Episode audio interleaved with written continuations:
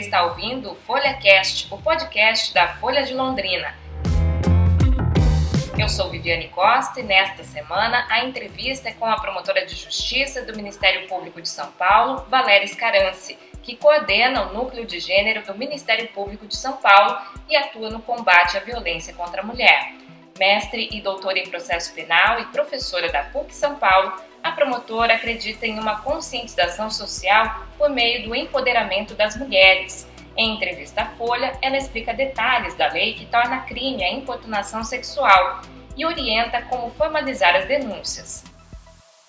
Esse é um carnaval histórico, né? Um carnaval em que nós conseguimos dizer para as mulheres que elas têm, na verdade, o poder de decisão. É o carnaval do eu decido que há muito tempo nós lutamos para que as mulheres possam dizer eu tenho direitos, depois que elas possam dizer não, mas agora é o carnaval da decisão. E por que isso? Porque agora nós temos mulheres mais conscientes, mas também nós temos uma legislação que permite que essas mulheres possam tomar essa decisão. A partir do ano passado, surgiu uma nova lei que criou um crime específico. Nós falávamos muito em é, assédio, falávamos muito em é, condutas inoportunas, mas não existia um crime específico, existiam outros crimes. E o que é importunação sexual? Qualquer conduta de cunho libidinoso, ou seja, sexual, forçado, contra a vontade daquela pessoa, configura crime. Vou dar exemplos. Aquele conhecido beijo forçado, importunação sexual. É, prensar uma mulher na parede, né? É, passar a mão no corpo da mulher, importunação sexual. Aquela cantada em que a pessoa se aproxima e no ouvido da, da pessoa fala palavras assim, bem é, exageradas, bem assim, de cunho invasivo, importunação sexual aquela conduta conhecida vulgarmente como encoxada, importunação sexual. Então, esse é um carnaval, que eu digo o carnaval do eu decido, por quê?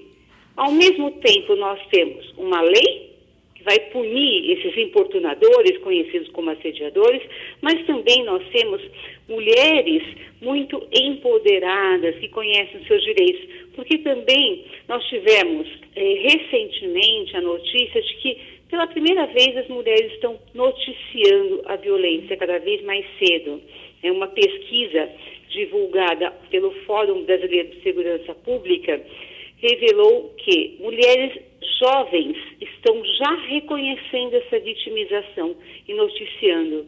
Então, nós temos essa conjugação de uma legislação nova, poderosa e de mulheres jovens que já sabem os seus direitos. Agora, em relação às denúncias, como é que elas podem ser feitas? Que tipos de provas podem ser reunidas, né, na verdade, para apresentação a, ao, a, na delegacia, para queixa mesmo é, em relação ao crime de importunação sexual?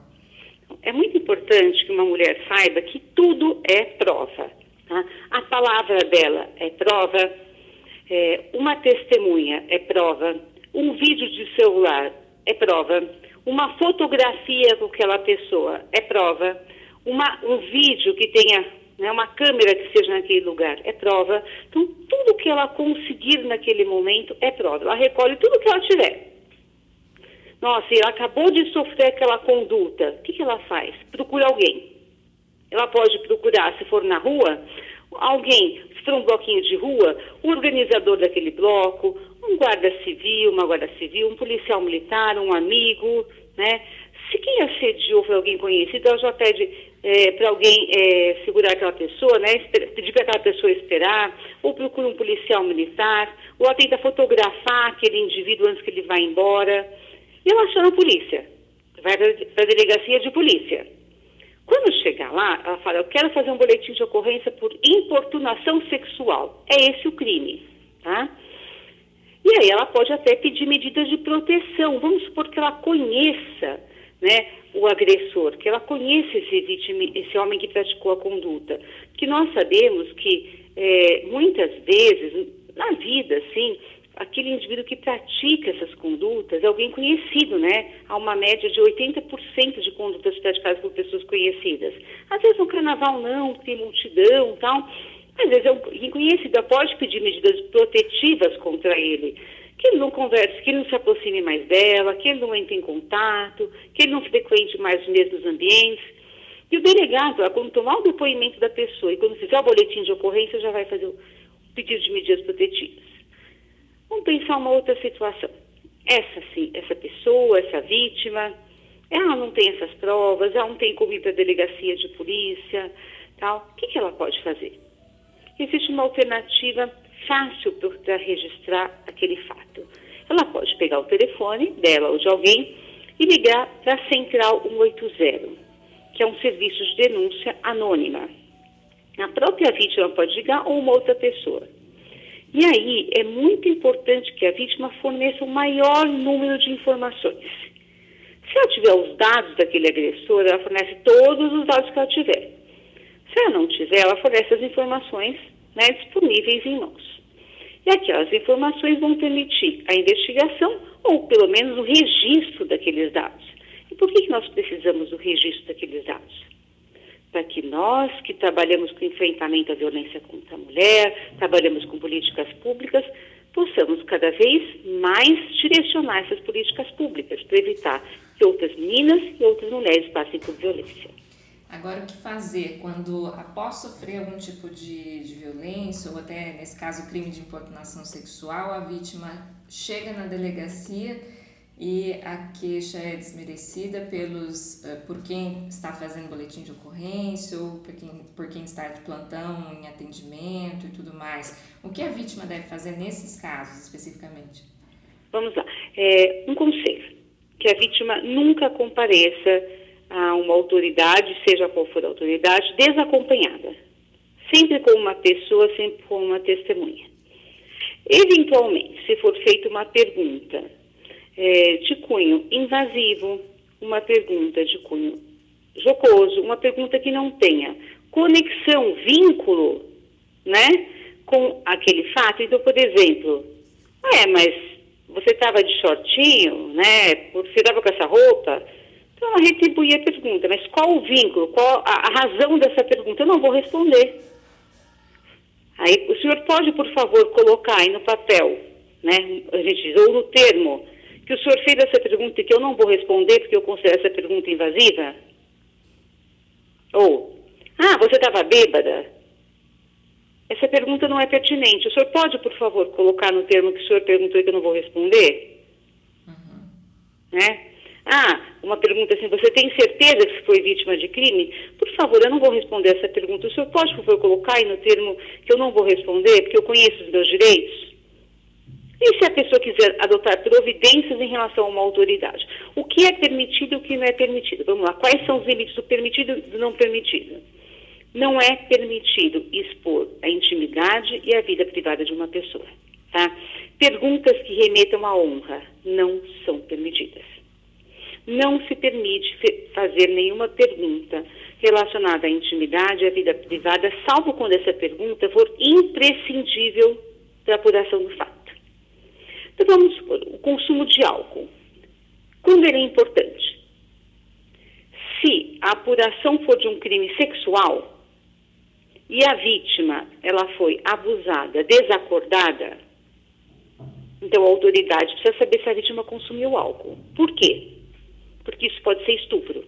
A pessoa deve sempre se portar dessa maneira, não permitir ser revitimizada. Esse é o termo. Tá? Então, por isso que é muito importante que a pessoa esteja com outra pessoa, né? E a, e a peça, solicite se, que seja acompanhada durante essa outra pessoa durante o depoimento. Pode sim, tá?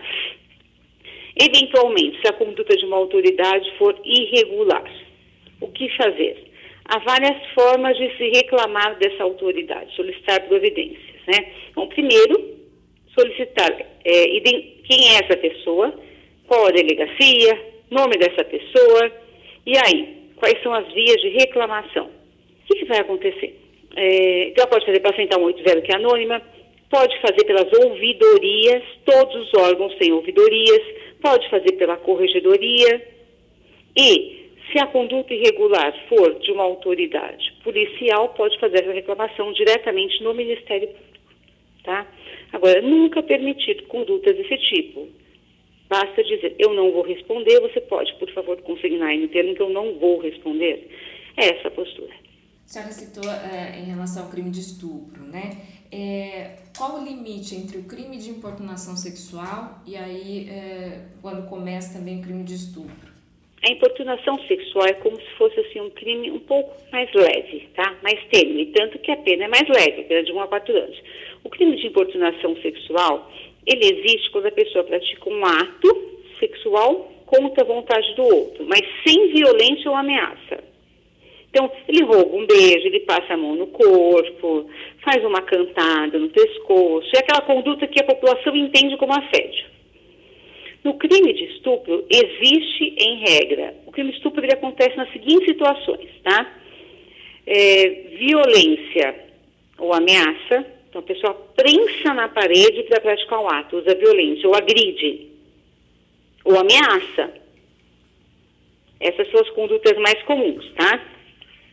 É, também é, existe estupro quando a vítima não tem condições nenhuma de resistência.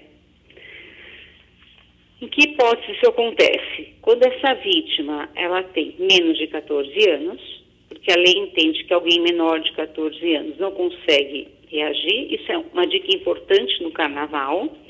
Roubar beijo de alguém é importunação sexual. Se a pessoa roubar beijo de uma adolescente, de uma criança, isso é estupro. Tá? A gente considera estuprador. A gente não, a lei considera estuprador. Uhum. Ou quando a pessoa não consegue, é deficiente mental, é uma pessoa com deficiência mental, né? Ou não consegue oferecer resistência por qualquer motivo. Então a pessoa está adormecida, está embriagada, tá? Então nós temos estupro nessas hipóteses, ó. É, ato sexual mediante violência, ou grave ameaça, ou vulnerável, menor de 14 anos, pessoa com deficiência ou que não consegue oferecer resistência a pena do estupro é uma pena bastante elevada, tá? Quando o estupro é com violência ou grave ameaça, é, pena de 6 a 10 anos de prisão.